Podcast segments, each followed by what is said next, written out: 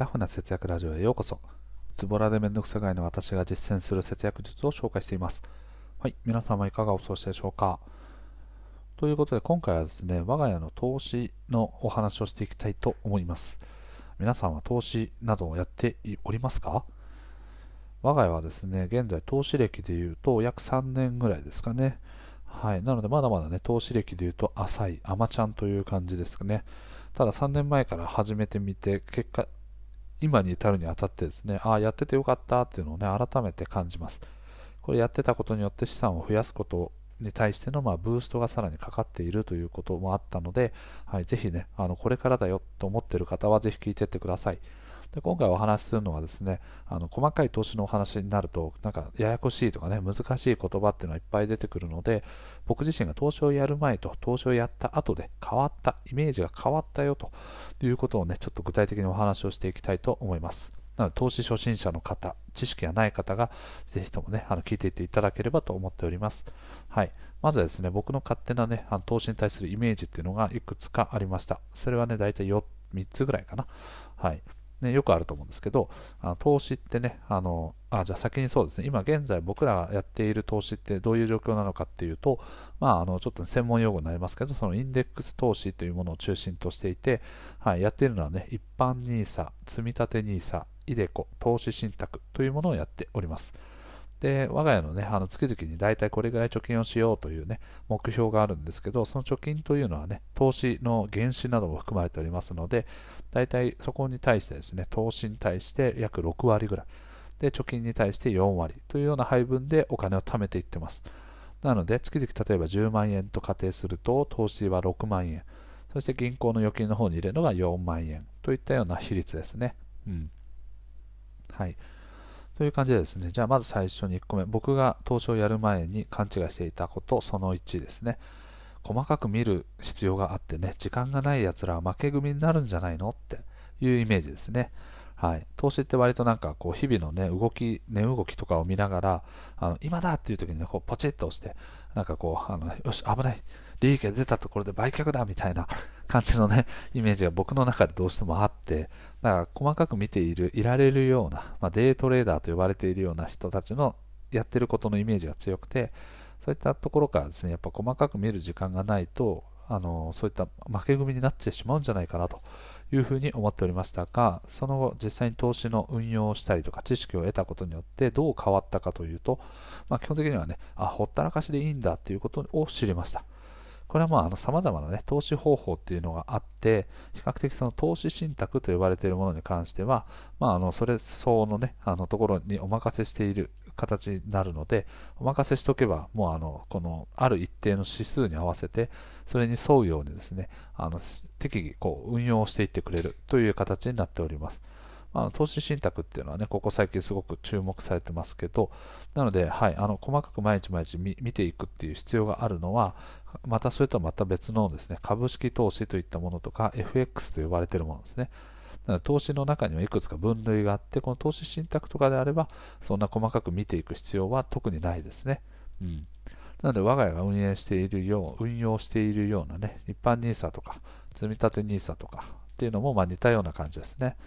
なので、あの時間がないとかね、あの細かく見る必要もないので、あの日々、ノーストレスっていう感じですね。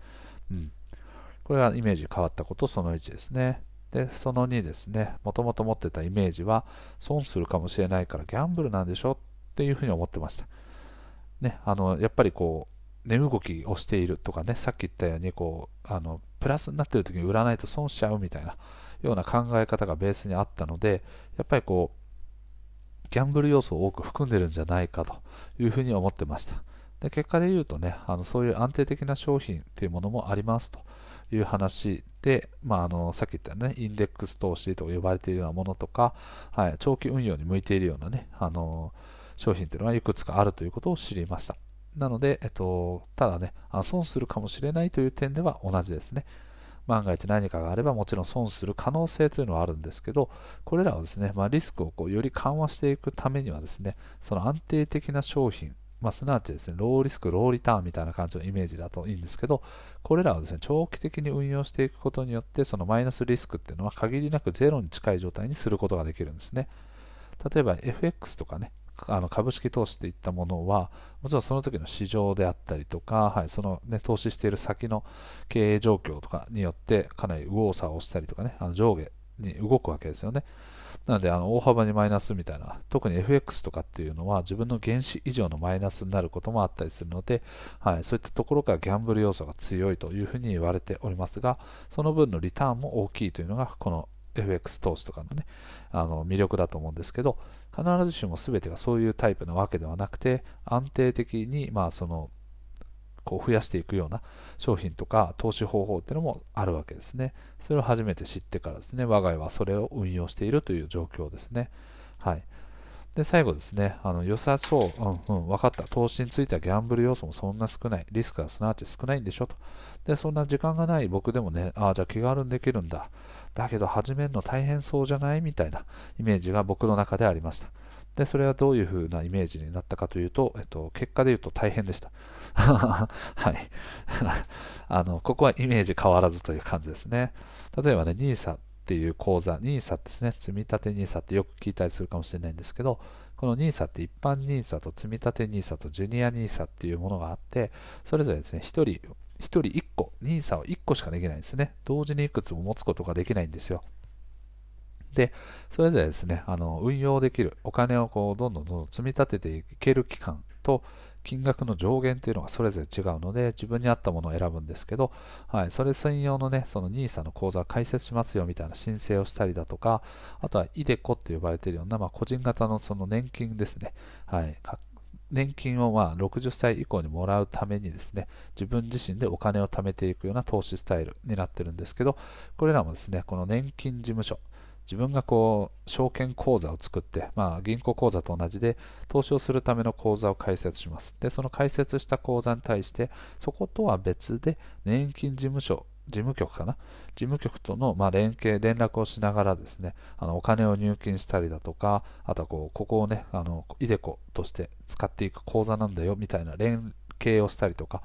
そういったようなことがあったりしてですね、そもそもね、あのなんでこれ一緒になってねえんだよみたいなところとか気になったりとか、あのこれなんかよくわかんないことはめちゃめちゃいっぱいあんだみたいな感じの印象があって、結果的に言うと大変そうに思っていたが、実際大変な部分もありました。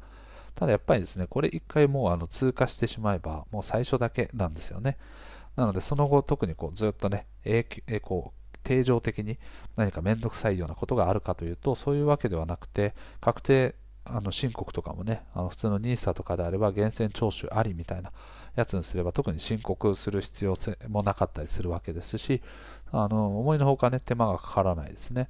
まあ、イデコに関してで言えば、今ね、もうすぐ、もうもう始まってますけど、確定申告をする際は、その分の控除を受けることができるので、そういった申請も確定申告でする必要があるには関わらないです。関わっていうところには関わってきますけど、はい、基本的にはそれはまあ自分に返ってくることなので、あとはもう金額をね、ただちょこちょこって入れるだけなので、非常に楽ですね。うん。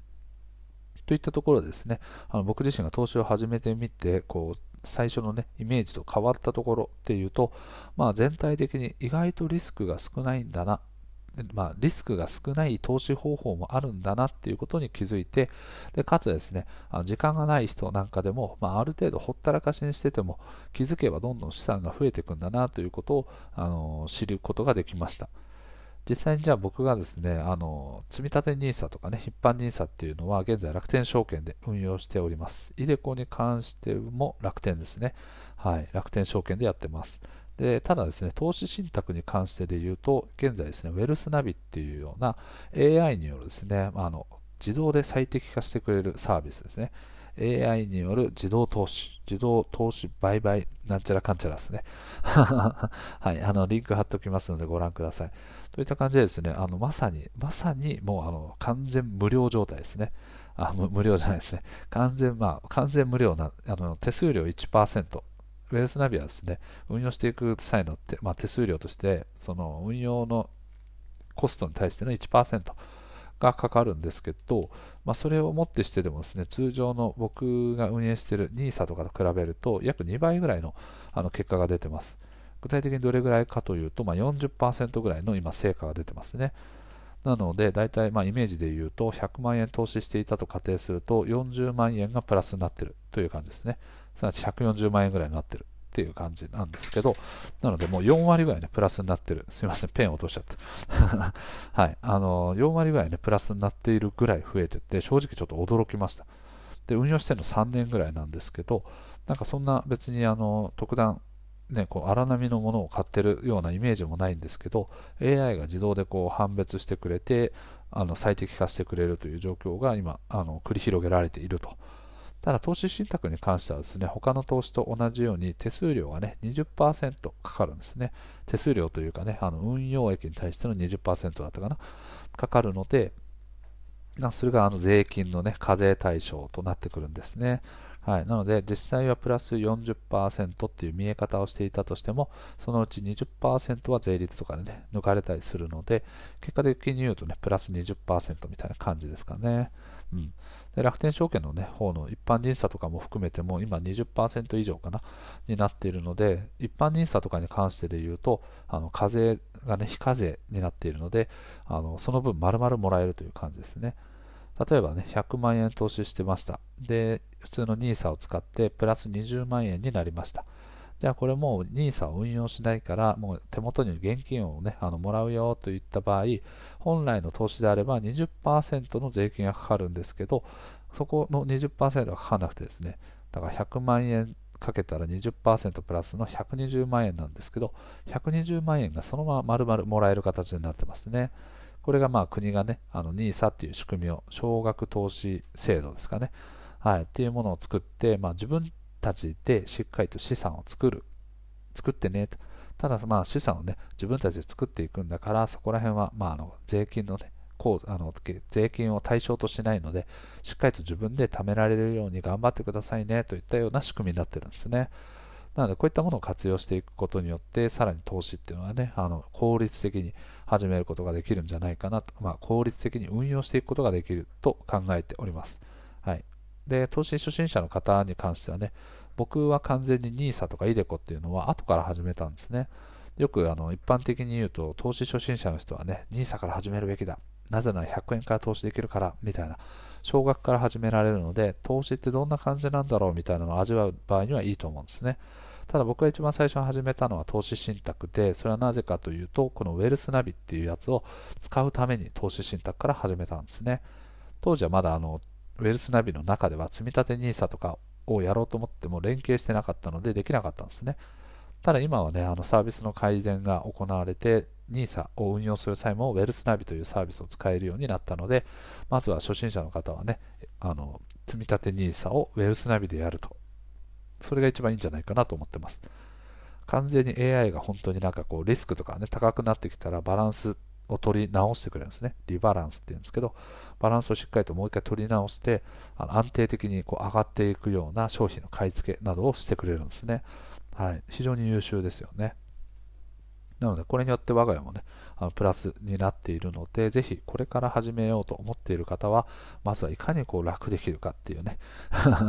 はい、っていうことの観点からも、このウェルスナビっていうものを使っていくと、僕みたいにですね、あの日々こう数字をね、こうチクチクチクチク見る必要なく、まあ多分ね、今だと月1ぐらいですかね。月1ぐらいでね、あ、今どうなってっかな、みたいな感じで見るぐらいで、ああ、よかったよかった、上がってるとか、ああ、まあ、まあまあちょっと今ね、不景気な中で割とまあ持ちこたえてるな、みたいな感じのイメージをね、あの持っております。ので、はい、手軽に始めたいという方は、ぜひウェルスナビやってみてください。